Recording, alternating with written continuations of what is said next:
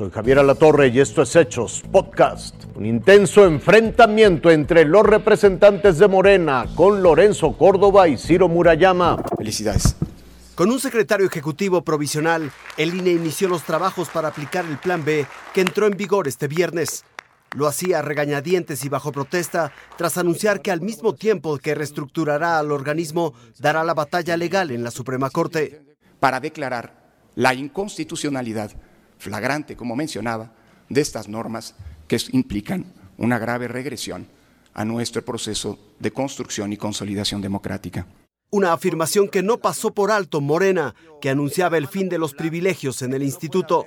Ellos creen con soberbia que ellos son la democracia y es momento de ubicarse, consejeras, consejeros, mafia electoral, y es momento de cumplir la ley aunque no les guste. Hoy, por mandato de la representación popular. Lo voy a interrumpir, señor representante, para invitarlo.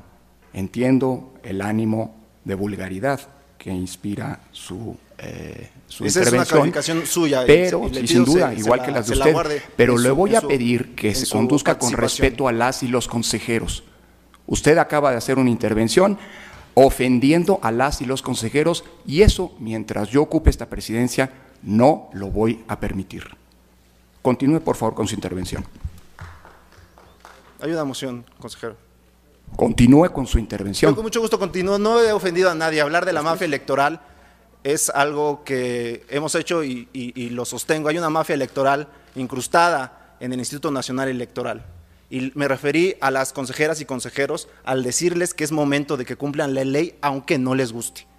La sesión fue un constante choque entre los morenistas y los consejeros Córdoba y Murayama. a un mes de que se larguen de aquí, ¿cuánto se van a llevar de finiquito? Le voy a decir cuánto vamos a llevarnos. Tres meses y 20 días por año, multiplique el monto del salario por tres y luego 20 días por nueve y súmelo. Ahí está la respuesta. Si le es imposible, demande a quien le dio su certificado de primaria. Gracias. Les voy a pedir, este, co- compañeros, compañeras, eh, que, que- que seamos respetuosos y que dejemos en todo caso la falta de respeto a la conciencia de cada quien. Al final, el INE designó a una comisión de consejeros como responsables de orientar la reestructuración del instituto. La comisión reconoció a los trabajadores y sostuvo que las elecciones en el país están garantizadas. El INE, aún mutilado, pero no muerto, cumplirá con su obligación constitucional de entregar a la sociedad elecciones íntegras. Jaime Guerrero, Fuerza Informativa Azteca. Fuertes vientos y oleajes afectan Cancún, Playa del Carmen y Cozumel. Este es el momento en el que una embarcación intenta atracar en el muelle de Playa del Carmen, en Quintana Roo. El alto oleaje, provocado por los fuertes vientos, dificultó las maniobras. De acuerdo con Protección Civil, el efecto surada que afecta a la región está generando vientos de hasta 70 kilómetros por hora. Fue a las 4 de la tarde de este viernes cuando se anunció la suspensión de operaciones de las navieras que ofrecen el traslado de pasajeros entre Playa del Carmen y la isla de Cozumel.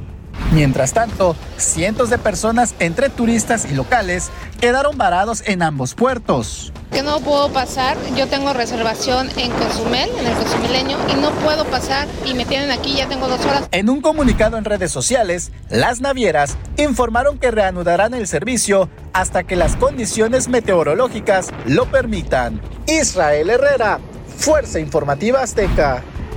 Colombia ya no puede con la población de hipopótamos del narcotraficante Pablo Escobar. México y la India ya se alistan para recibir a 70 pasajeros de dimensiones extraordinarias que partirán desde Colombia.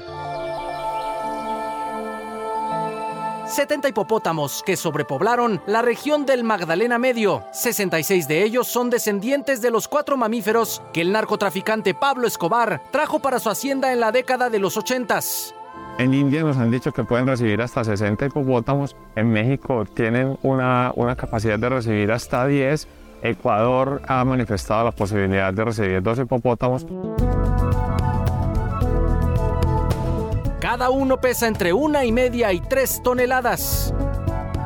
Así que el traslado aéreo será un verdadero desafío para las autoridades ambientales. Respecto a la posibilidad de reubicar hipopótamos, sabemos ya eh, acciones de, de cómo capturarlos y cómo poderlos enguacalar. Ya ahí lo que sigue es, digamos, gestionar todo lo que tiene que ver con la logística.